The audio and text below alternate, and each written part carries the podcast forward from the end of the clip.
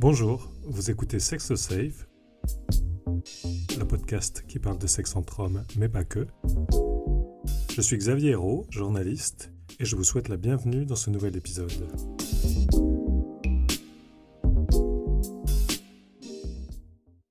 Comment bien vieillir lorsqu'on est un homme gay ou bi? Passé un certain âge, de nouvelles problématiques peuvent émerger dans la vie de tous les jours. Soucis de santé, perte d'autonomie, solitude. L'association Grey Pride milite pour une meilleure prise en compte des personnes âgées LGBT dans la société ou dans les communautés lesbiennes, gays, bi et trans. Elle se bat aussi tout simplement pour que vieillir lorsqu'on est gay ou bi ne soit pas synonyme de vieillir seul. Pour parler de ces questions, nous avons rencontré Francis Carrier, fondateur et président d'honneur de Grey Pride, ainsi que Sylvain Guyot, son tout nouveau président. Bonjour Francis Carrier, comment est née l'association Grey Pride? Grey Pride est, né d'un constat, c'est-à-dire que euh, il y a une dizaine d'années, lorsque je, j'étais, je suis toujours d'ailleurs au Petit Frère des Pauvres, je me suis posé la question en allant visiter des, vieux dans leur appartement, ou des vieilles, principalement des vieilles d'ailleurs. Euh, je me suis posé la question de savoir euh, bah, ce que devenaient les vieux LGBT. Et en faisant un petit peu, en interrogeant un peu autour de moi, euh, j'ai pas eu beaucoup de réponses. Comme si euh, c'était un champ totalement ignoré, un, champ qui n'avait, qui n'intéressait pas grand monde. Et en creusant un petit peu, bon, je me suis aperçu qu'à l'étranger, quand même, il y avait, notamment dans des pays où l'aspect communautaire est beaucoup plus fort, comme aux États-Unis, il y avait des, associations très, très puissantes qui s'occupaient uniquement des, vieux LGBT. Mais ce n'était pas le cas, ou très peu, en Europe. Donc il y avait très peu de projets sur euh, l'accompagnement euh, en établissement, sur la socialisation. Alors avec des, aspects qui, étaient, qui sont très différents, parce que LGBT c'est un acronyme qui, qui porte des, des, réalités qui sont très différentes. La, communauté gay ou lesbienne ou euh, trans n'a rien à voir par rapport à, enfin en termes de vieillesse. Euh, c'est des, des, traductions et enfin, des, problèmes qui sont euh, très particuliers. Donc il a fallu un petit peu réfléchir à tout ça. À réfléchir au déni, le déni qui est dans la communauté LGBT qui est double, puisque la vieillesse, peut, on la fuit globalement, je dirais, dans la société. Hein, euh, on est dans une société qui valorise le jeunisme, et d'autant plus dans la communauté LGBT, euh, elle est encore plus fuie, puisque on, a, on, a, le sentiment de ne plus appartenir à une communauté LGBT dès l'instant où, où, où on est vieux. Quelles sont les problématiques spécifiques des hommes gays et bi âgés? Les hommes gays, euh, on a, moi j'en fais partie, hein. on a vécu dans euh, les différentes époques, hein. c'est-à-dire que nous, euh, d'abord, je crois qu'il y, a une scission très importante entre les générations qui me précèdent et celles qui, dont je fais partie, les nouvelles. Les, anciens, c'est-à-dire et donc ceux qui ont 70, 80, 90 ans aujourd'hui, ils ont vécu leur homosexualité dans la contrainte et dans le secret. Donc je dirais que la vieillesse n'apporte pas beaucoup de nouveautés puisqu'ils euh, continuent euh, euh, à se protéger, à ne pas vouloir en parler, à éviter et donc ils vivent une vie euh, telle qu'ils l'ont vécue euh, la plupart du temps tout au long de leur vie en disant que leur sexualité était de, l'ordre de l'intime, sauf que euh, c'est un piège total puisque cette intimité, on ne peut plus en parler à personne. On peut même plus raconter quelle a été sa vie. Donc ça, c'est ce qui se passait jusqu'à aujourd'hui. Et les générations qui sont comme les, miennes, la mienne, à laquelle j'appartiens, on a vécu la libération, la libération de 68, on a vécu la, lutte contre le sida, on a vécu le, mariage pour tous. Donc, euh, même si on n'a pas directement euh, milité, on a été dans une ambiance dans laquelle on a euh, réclamé une visibilité, réclamé des droits. Ce n'est pas le cas de tous les gays, bien sûr, mais on est dans cette époque-là. Et donc, dès cet instant, on voit bien que euh, on ne peut pas revenir dans le placard euh, parce que justement euh, on a 70 ans, 80 ans et que ça n'intéresse plus personne de savoir qu'on est gay. On est gay et c'est une, ça nous appartient maintenant. C'est quelque chose qui, même si on ne le revendique pas, c'est une réalité et il est hors de question de se rendre de nouveau invisible par rapport à cette orientation sexuelle en termes de, désir sexuel, mais aussi en termes d'histoire, parce que c'est toute notre histoire. Hein.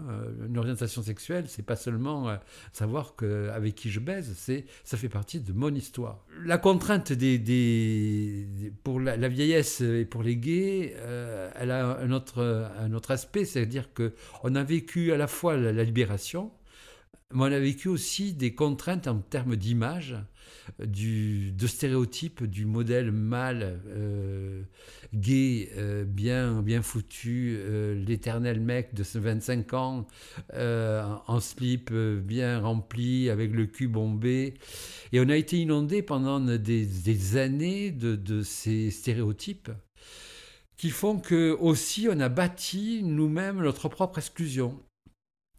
Parce que malheureusement, en vieillissant, même si on a été une bombe euh, la bombe, euh, elle a tendance à, se transformer en quelque chose qui est beaucoup moins sympathique et qui fait plus du tout euh, bombe sexuelle. Donc cet enfermement qu'on a construit, eh bien on y est confronté. Et donc pour beaucoup c'est une impasse parce que qu'est-ce que je fais? Comment je continue de vivre? Est-ce que je vais vivre avec des jeunes? Parce que comme ça, ça me donnera un peu de leur jeunesse. Euh, je fais semblant de ne pas être vieux, je fais semblant de continuer à être dans le coup. Ou alors, l'autre technique, bah, c'est de s'isoler. C'est de se dire, bon, euh, je n'intéresse plus personne, je suis considéré comme un, vieux truc, euh, je n'appartiens plus à cette communauté. Voilà, donc les, les, deux voies sont un peu de la maltraitance, parce qu'elles vont toutes les deux dans une impasse. Et c'est très difficile d'assumer sa vieillesse, son orientation sexuelle, euh, en acceptant d'être vieux, tout simplement, ou vieille. Bon, mais pour les lesbiennes, c'est encore autre chose. Et pour les trans, c'est encore autre chose. Quels sont les besoins et les attentes des hommes gays et bi âgés? Ah ben, ce, qui, ce, qui, ce qui les fait sortir du bois, c'est la solitude. La solitude, euh, elle étouffe. Hein. Euh, à un moment donné, on n'en peut plus de solitude. Au début, euh, on se dit oh, c'est sympa, je fais ce que je veux. mais entre solitude et isolement, ben, il n'y a qu'un pas. Hein, et que la vieillesse remplit très vite. Donc, la plupart ont conscience en vieillissant que, bon, ils arrivaient tant bien que mal à vivre, mais que la difficulté de sortir de chez soi, la difficulté de maintenir des liens sociaux, la difficulté d'avoir un rôle social ou encore des, rencontres, eh bien, est un facteur accélérateur de, sa propre vieillesse et, dans un cadre qui est tout très, très négatif. Donc la première demande, elle est sur la convivialité, c'est-à-dire se retrouver, euh, exister, exister un petit peu dans un... et se retrouver une sociabilité. La génération des plus de 60 ans est une génération qui a beaucoup été touchée par l'épidémie de VIH. Est-ce un sujet sur lequel vous travaillez et si oui, sur quels aspects? Alors c'est des gens, la plupart, qui euh, connaissent le sujet depuis quelques années. C'est pas très nouveau. Hein. Euh, comme moi, moi je suis contaminé depuis 85, donc euh, j'ai eu le temps de faire le tour un petit peu du sujet. Et la plupart, euh, bon, bien que les contaminations des, plus de 50 ans continuent, hein, ça représente 20% aujourd'hui des, nouvelles contaminations, mais les, plus âgés, bon, souvent, sont contaminés et vivent avec, euh, avec leur propre stratégie, c'est-à-dire que on va pas remettre le couvert là-dessus, euh, parce qu'on en a parlé et reparlé. Et puis, il faut avoir conscience, et ça, peu de, le, secteur euh, associatif et, le secteur de, lutte contre le sida n'a pas, encore compris que on ne peut pas réduire un individu à sa pathologie. Et quand on est vieux, euh, le point d'entrée, c'est la maladie, c'est-à-dire c'est la santé. C'est-à-dire qu'on est réduit, même que l'on soit séropo ou pas, déjà progressivement à, avoir, à être qu'un objet de soin. Donc si, en plus, on arrive avec la séropositivité, eh ben après il y a le diabète, après il y a le, truc, le machin, ah, ben, on est multipathologie. Ah, ben, c'est vachement intéressant. Ça aide vachement à vivre. Et c'est ça que les, associations ne comprennent pas. C'est-à-dire prendre en charge les vieux séropositifs, c'est prendre en charge leur vie.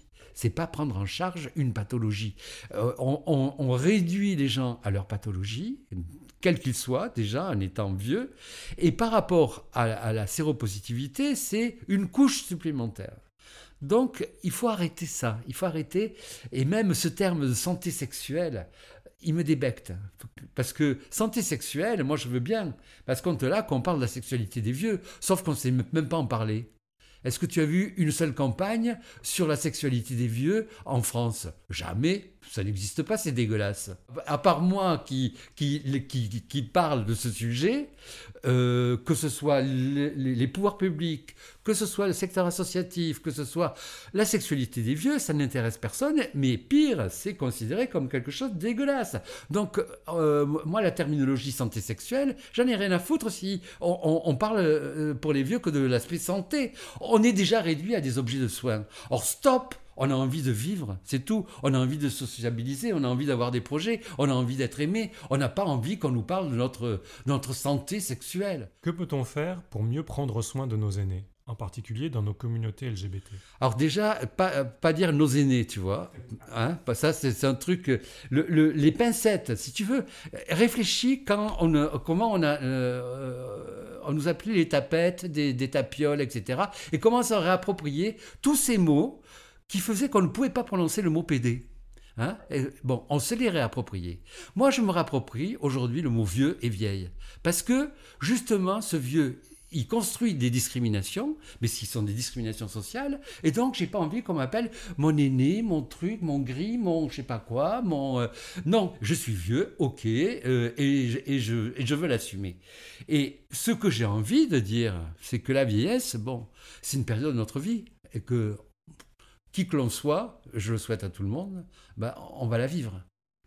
Hein, on a, une vie, on a la jeunesse, on a l'âge adulte, on a la vieillesse. Eh bien, c'est comme ça. Tant que euh, Elon Musk n'a pas trouvé la vie éternelle, on va rester dans le principe de, ces trois étapes de notre vie.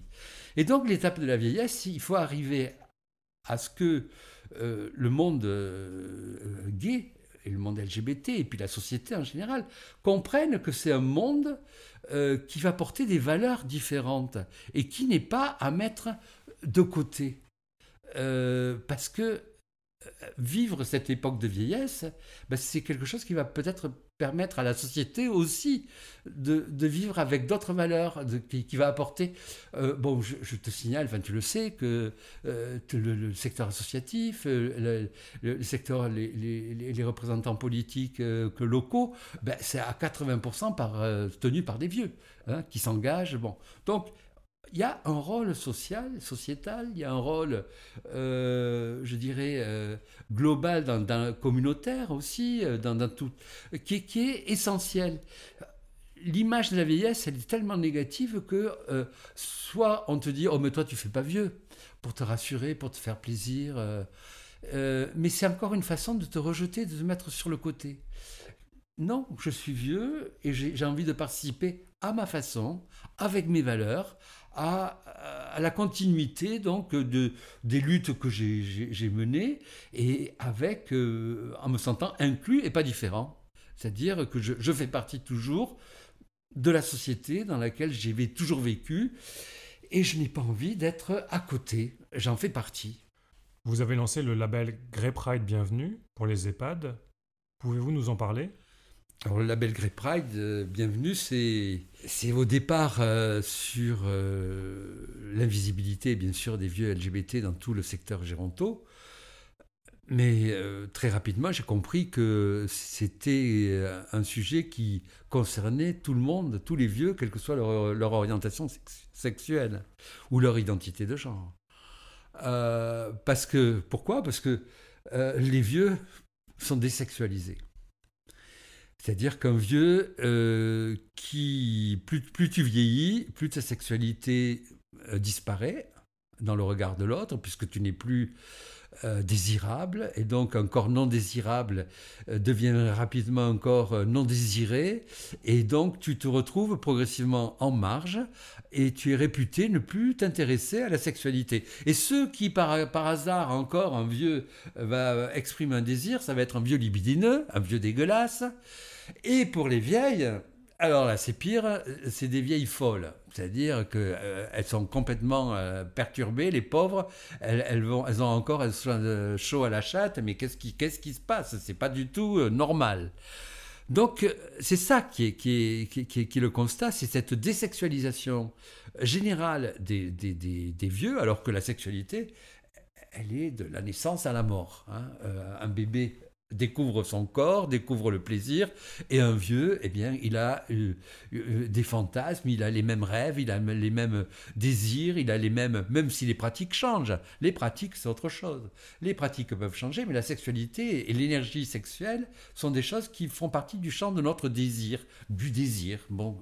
Et donc, l'idée, c'est de dire que euh, pourquoi, dans la société, on se préoccupe des besoins primaires des individus, c'est-à-dire manger, dormir, euh, soigner, comme si euh, c'était suffisant. Tout individu, on le sait, C'est la, la, logique de la pyramide de Maslow qui exprime un petit peu le, les champs de, de, de, désir que l'on peut avoir et de nécessité que euh, pour pouvoir vivre une, vie correctement. Eh bien, tout au cours de sa vie, on, a, on est habité de désirs, de projets, de, reconnaissance, de, euh, tous ces aspects-là sont essentiel pour nous construire. On n'imagine pas euh, uniquement se dire que je vais vivre en me nourrissant, en dormant et en me soignant. On a, la vie, elle est faite de projets. Et dans la vieillesse, tout d'un coup, eh ben, on considère que tout ça, c'est plus, euh, plus nécessaire. Donc, on construit des EHPAD, on construit des structures, on construit de l'aide à domicile avec la même logique du 19e, c'est-à-dire du recueil des, gens nécessiteux, euh, des gens qui étaient exclus et qui, euh, que l'on accueillait par charité chrétienne. Hein. C'était euh, souvent des ordres religieux qui étaient à la base de ces hospices. Mais en fait, compte, on a continué sur cette même logique. C'est-à-dire qu'on construit des, des, abris, des lieux dans lesquels, au mieux, on va être euh, bien, on va pouvoir dormir et être logé correctement et, nourri, mais on se préoccupe plus du tout de, ce qui, de qui vous êtes. Et donc, c'est cette perte d'individualité qui, pour moi, est une très grande maltraitance. Parce que lorsqu'on te considère plus que comme un objet de soin, eh bien, tu n'es plus un sujet. Tes désirs, progressivement, eh bien, ils sont niés. Tes, tes envies, ton histoire sont progressivement anéanties. Et donc, si on anéantit tous ces aspects-là d'un individu, eh bien, on touche à son désir vital, c'est-à-dire à l'envie de continuer à vivre. Et donc, c'est ça qui est le moteur un peu du, du label, qui est plus une révolution culturelle, c'est-à-dire faire comprendre que prendre en compte l'altérité, l'intégrité des individus est essentiel. Et dans l'intégrité et l'altérité, bien, il y a bien sûr la dimension orientation sexuelle, identité de genre et sexualité. Voilà, donc c'est plus, je dirais, une, une école de, progrès, de, prise en compte de l'individu d'une façon différente, plus qu'un label où on coche des cases et on dit voilà, euh, j'ai fait ci, j'ai fait ça, et donc je peux avoir le label. Donc c'est une démarche sur le long terme, parce que on est loin d'avoir compris tout ça. Euh, on est loin d'avoir une société qui est mature sur euh, la bientraitance par rapport aux vieux. On est loin de, quand je vois les luttes LGBT qui continuent largement d'ignorer tout ce que vivent les vieux aujourd'hui dans leur communauté. Bah, je dis, il y a beaucoup de travail, mais il faut être patient, il faut, euh, faut arriver à convaincre, il faut expliquer. Euh, c'est pas la peine de, se positionner en victime, c'est pas la peine de faire peur aux gens. Déjà, la vieillesse fait suffisamment peur. faut essayer euh, de, de, convaincre en, en douceur, en, en revenant à des choses essentielles que, et en disant que, peut, enfin, que la vieillesse peut nous apporter beaucoup de choses à, titre personnel, mais aussi euh, dans la société. Là, je, fais euh, référence beaucoup à... Actuellement, j'ai lu cet été la, euh, une charte de Cynthia Fleury, la charte du Verstollen, qui est sur la fragilité. Et cette charte sur la fragilité, où, il y a une dizaine d'idées principales, elle rejoint beaucoup la lutte contre le sida telle que je l'avais vécue. Et donc je me dis, il y a beaucoup de parallèles entre la lutte contre le sida et une réflexion sur la vieillesse qui soit bienveillante. On parle beaucoup des maisons de retraite spécifiquement LGBT. Quelle est votre position là-dessus? Moi, je suis euh, pour la liberté, mais ce ne sera certainement pas mon choix. Euh, c'est-à-dire que si les gens ont envie de se regrouper, et c'est le cas, euh, il y a des gens qui se regroupent, euh, des vieux par aspect religieux, aspect professionnel, aspect... il y a différents... Il y avait une maison des artistes, je ne sais pas si elle existe encore.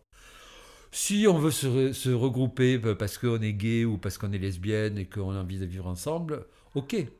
Mais je, je, moi, pas ce que je préconise. Je pense que ce qui fait le vivre ensemble, c'est l'envie d'être ensemble. C'est pas le fait d'appartenir, d'avoir un aspect de soi-même que l'on partage. Et donc, c'est plus l'aspect affinitaire, c'est-à-dire comment on, construit notre vie tout au long de notre vie. On voit pas des gens en leur demandant t'es gay, t'es pédé, quoi. Ah, parce que si t'es pas pédé, je peux pas te voir. Non, la plus, c'est, en général, on fonctionne pas comme ça. On rencontre des gens avec qui on a un échange, avec qui on a envie. Il y a une envie commune, il y a des valeurs qui sont partagées, et puis on crée comme ça une famille affinitaire, ce qu'on appelle nos amis. Pourquoi ce serait différent en vieillissant on peut même se poser la question de dire tiens, je suis vieux maintenant, il faut que je, me retrouve qu'avec des PD. Personnellement, si on a vécu toute sa vie qu'avec des PD, je comprends. Mais si toute sa vie on a vécu avec des gens, eh ben, euh, que sans leur demander leur orientation sexuelle, mais uniquement parce que ben, on aimait bien leur, leur compagnie, parce que ben, on leur fait confiance, parce que ce sont nos, euh, ils nous respectent et on les respecte. Ben, c'est comme ça qu'on doit finir notre vie, de la même façon. Un dernier mot? Là, ce que j'ai fait à Grey Pride, je le fais maintenant au sein du Conseil national autoproclamé de la vieillesse, parce que je considère qu'il faut que la vieillesse et les vieux se mobilisent et commencent à agir et arrêtent d'être dans le déni de leur propre avenir. C'est ça qui, pour moi, est essentiel, c'est que tant que, comme lorsque, euh, dans la lutte, je reviens sur la lutte contre le sida, tant qu'on n'a pas utilisé le jeu, c'est-à-dire qu'est-ce que je veux, comment je veux vivre, euh, dans quelles conditions, et les vieux, tant qu'ils ne diront pas comment je veux vivre, comment je veux vieillir et comment je veux finir ma vie, eh bien, on sera dans les mains d'experts, de professionnels, de gens euh, qui ne correspondent pas à ce que nous, nous attendons. Donc, euh, c'est ça qu'il faut faire comprendre, c'est que, en fin de compte, moi, je réutilise la, la lutte contre le sida sur euh, une révolution dans la construction de l'accueil de, sa propre vieillesse dans la société. Merci Francis. Bonjour Sylvain Guyot. Qu'est-ce qui vous a poussé à rejoindre Grey Pride? Alors, c'est arrivé par hasard. Euh, seul depuis fin 2019 et en province, euh, depuis une dizaine d'années, j'ai décidé de revenir sur Paris parce que quand vous vieillissez, euh, bah, j'ai 58 ans, donc, mais voilà, comme je suis VIH, c'est aussi un peu compliqué la, vieillesse. Hein. j'ai besoin de, on va dire, de, travailler un petit peu moins professionnellement que je l'ai fait à un moment donné parce que je fatigue un peu plus. Euh, et donc, euh, j'ai eu envie de revenir sur Paris parce que je me suis aperçu que la vie en province, euh, quand on est LGBT, elle, est relativement agréable et même très, très agréable quand on est en couple, mais dès qu'on est seul, on n'est plus du tout dans les schémas hétéronormés, donc hop, on vous invite plus, enfin, c'est toujours compliqué. Et moi, ayant vécu presque une trentaine d'années à, à, Paris avant, j'ai eu envie de revenir j'ai eu envie de revenir, de refaire euh, le théâtre régulièrement comme je le faisais avant. Hein, donc, euh, ça fait 32, 32 ans que je suis dans, une association de, théâtre de, Starter Plus qui fait qu'on va voir beaucoup de spectacles. Et puis, euh, et puis j'avais envie de pas rester seul. Sauf que quand vous n'êtes pas seul à, à, 30 ou à 40 ans, vous, vous retrouvez facilement. Voilà. mais à 56 ans, 57 ans, c'est plus pareil. Et là, je voulais pas, pour une fois, toute ma vie, j'ai eu beaucoup de choix qui ont été contraints. Alors, je me suis laissé contraindre, hein, mais j'ai des choix qui ont été contraints par les autres, par l'autre qui était avec moi. et là, après le confinement, je pense que c'est le confinement hein, qui, a, qui, a, fait un peu travailler tout ça. Le fait de se retrouver seul en province, voilà, confiné en plus, où là, je me suis dit, mais c'est plus possible, c'est plus la vie que je veux. Je, veux changer de vie, je veux changer de, façon, je veux être un peu plus en harmonie avec moi-même. Alors quand je dis que j'ai jamais été dans les associations LGBT, c'est pas tout à fait vrai. J'ai été à un moment donné en, Normandie, il y avait une association de randonnée qui n'existe plus. Et puis, il y a très, très, très longtemps à Paris, il y avait une toute petite association qui était euh, Guépard, qui était plus une association type l'autre cercle, mais beaucoup moins connue, euh, euh, où une fois par mois, les professions libérales se retrouvaient. Mais j'étais un peu comme membre, voilà. Puis j'ai vraiment fait des petits passages furtifs, ça s'est arrêté là. Et là, en revenant sur Paris, j'ai eu envie de à nouveau rencontrer quelqu'un, mais pas n'importe comment, et pas n'importe qui. Et du coup, c'est posé le problème de la solitude. Parce que quand on est seul, bah voilà on rentre chez soi, on dîne avec son chat ou son verre, et on fait quoi? Voilà. Alors après, bah, tous les problèmes de la solitude. Est-ce qu'on va pas tomber dans l'alcoolisme? Est-ce qu'on va pas tomber dans le n'importe quoi sexuel? Voilà, parce que c'est aussi facile. Hein. Donc j'ai eu envie de revenir sur Paris, mais en me disant, attention, sur Paris, il y a aussi le, le danger du, du tout et n'importe quoi puisque effectivement, on a une offre euh, extraordinaire, on a des tas de réseaux qui fonctionnent. Euh, au lieu d'avoir un mec tous les 200 km, vous en avez un tous les étages, donc c'est plus du tout la même offre. Et puis, euh, bah, il y a des lieux beaucoup plus nombreux, même s'ils ont beaucoup diminué sur Paris, des boîtes, des backrooms, des bars, des, des, lieux pour s'encanailler, enfin tout ce qu'on veut, où, où, y prendre beaucoup de plaisir d'ailleurs. Mais je me suis aussi méfié de, cette pente-là, euh, et donc, je suis venu dans l'habitat partagé pour me protéger, en disant au moins dans un habitat partagé, on peut pas comme ça recevoir qui on veut comme ça n'importe comment. Donc, ça va me protéger contre le n'importe quoi. Et ben, si je trouve pas tout de suite, je serai pas seul. Et, et je regrette pas. Hein. je suis bien maintenant ici. J'ai mis du temps à, me décider à rester. Et je me suis un petit peu euh, investi euh, naturellement dans Grey Pride. Nous sommes dans l'habitat partagé où vous vivez. Comment est-ce que ça fonctionne? Alors, ce concept, hein, c'est une idée de, Francis au départ, hein, euh, pour euh, un petit peu mettre une alternative à l'EHPAD, avant l'EHPAD, euh, et pour répondre à la solitude des, seniors et senioritas LGBT âgés. Voilà, en disant, alors âgé, ça peut être, on peut être âgé et, et en position de faiblesse dès 50 ans si on a été en invalidité une grande partie de sa vie euh, parce qu'on a été VIH ou d'autres maladies. Enfin, c'est pour ça que l'âge n'est pas forcément l'âge euh, biologique, c'est aussi l'état dans lequel on est. Euh, et donc, il a eu cette idée, il est parti sur l'idée qu'il fallait un habitat affinitaire et qu'il fallait qu'on se choisisse. C'est-à-dire que, et ça, je, suis à, 1000%, d'ailleurs, il, faudrait que je, je travaille un peu là-dessus, il faudrait qu'on fasse une étude comparée sur la genèse des maisons de santé qui a commencé 15 ans avant, parce qu'on était exactement dans la même problématique. C'est qu'il faut que les gens qui travaillent ensemble se choisissent et après définissent, se cooptent. D'ailleurs, on employait les mêmes termes hein, à l'époque dans les maisons de santé, se cooptent et euh, définissent ensemble leur socle commun. Voilà. Et euh, ce qu'ils acceptent de partager, ce qu'ils n'acceptent pas de partager, ce que chacun va apporter au groupe ou pas.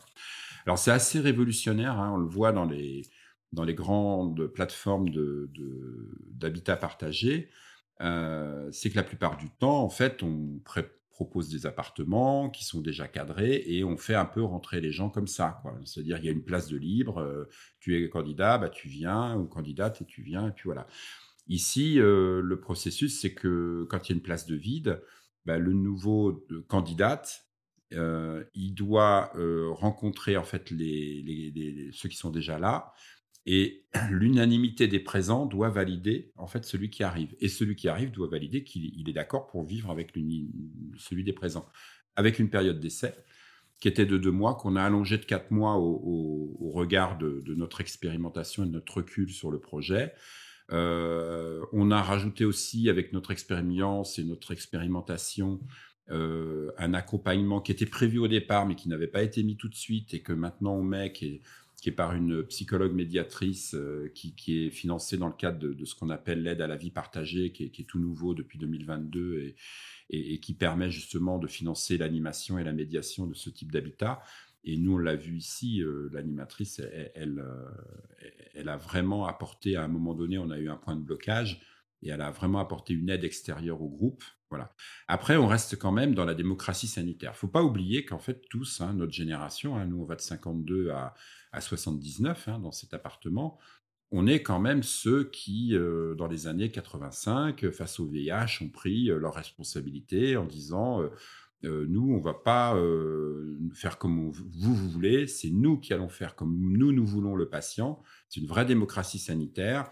Et toutes les associations autour du VIH ont quand même, à un moment donné, commencé à former les médecins et à, faire de, la formation sur tout le professionnel de santé pour les recevoir. Et d'ailleurs, aujourd'hui, ce qui est quand même caractéristique, c'est que vous pouvez avoir votre infectiologue quasiment immédiatement, ou il y a toujours une secrétaire qui vous répond un peu partout. Euh, essayez d'avoir votre cardiologue, essayez d'avoir votre oncologue quand vous n'êtes pas bien et que vous avez un problème.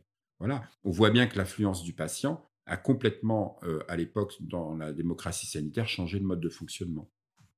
Il faudrait d'ailleurs le faire dans tout le reste du monde de la santé. Ce, serait intéressant. D'ailleurs, les, maisons de santé, c'était aussi un peu ça au départ. Hein. on a remis le patient au centre et, on a commencé un peu à s'intéresser à ce que voulait le patient. Donc, dire que ça fonctionne bien, ça serait euh, de la fausse euh, propagande.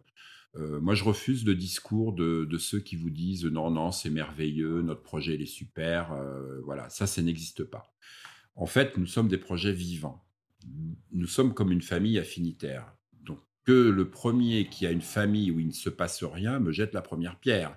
Euh, une famille, c'est quoi? Ben, Il y a des hauts, il y a des bas, il y a des fritements, des fois on se parle plus pendant un temps, après on s'embrasse, etc. Et ça fonctionne pareil.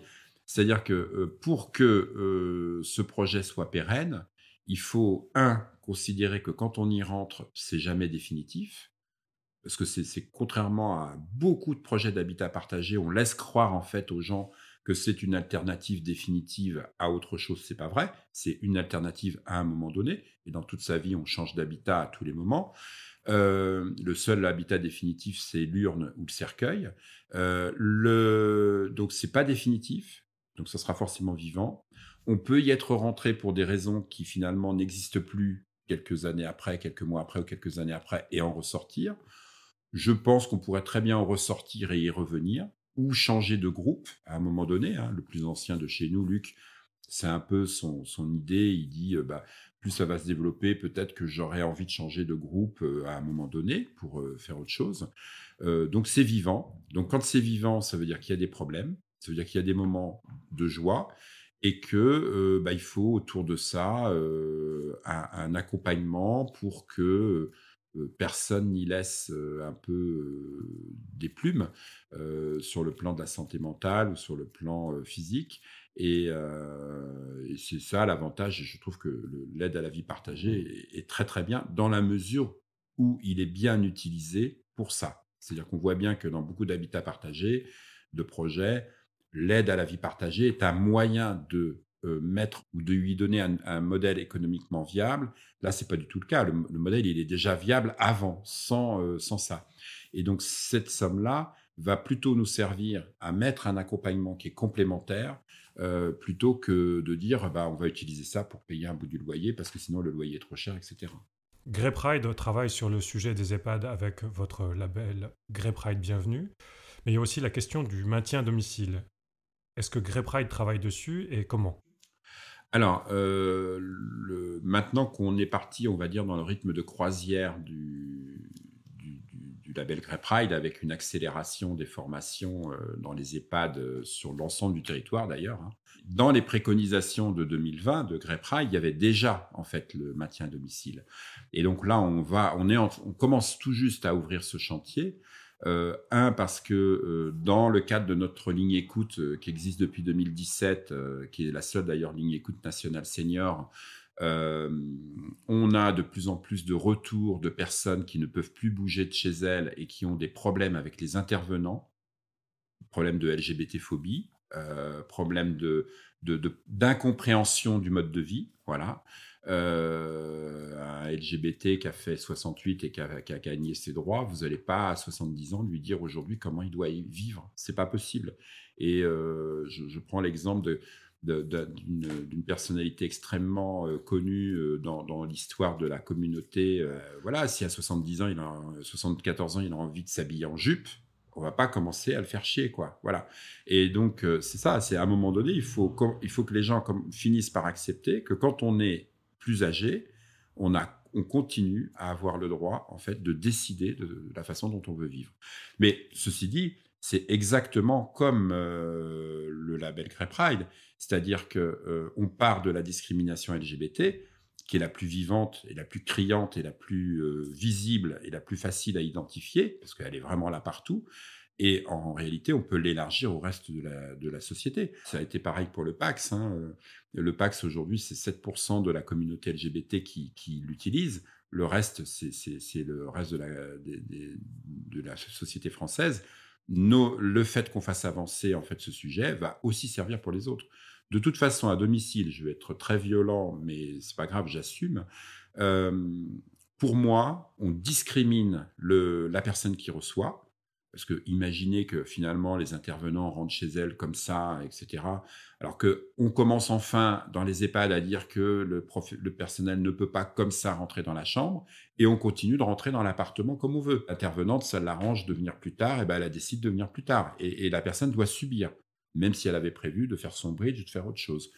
Et on est discriminant aussi par rapport euh, et maltraitant par rapport au personnel, parce que la plupart du temps à domicile, c'est du personnel très mal payé souvent avec une amplitude horaire de 6h à 21h, 22h, avec beaucoup de creux qui sont non rémunérés, qui finissent avec des emplois en réalité à 60% ou 80%, mais qui travaillent trois fois plus. Donc on maltraite la personne qui est bénéficiaire et on maltraite le personnel. Euh, je pense que le, premier, euh, les premières expérimentations pour ça, on va les faire dans le département du 93, où là, c'est encore plus difficile parce que on le voit avec l'émergence du petit, de la petite association, le petit nouveau centre LGBT de Saint-Denis, etc. C'est pas simple dans ce département. Alors il y a la Pride des banlieues, il y a des choses qui avancent, etc. Alors imaginez quand déjà quand on est jeune, c'est compliqué. Alors imaginez quand on est âgé. C'est ce qu'on appelle la, discrimination intersectionnelle. On rajoute encore des discriminations.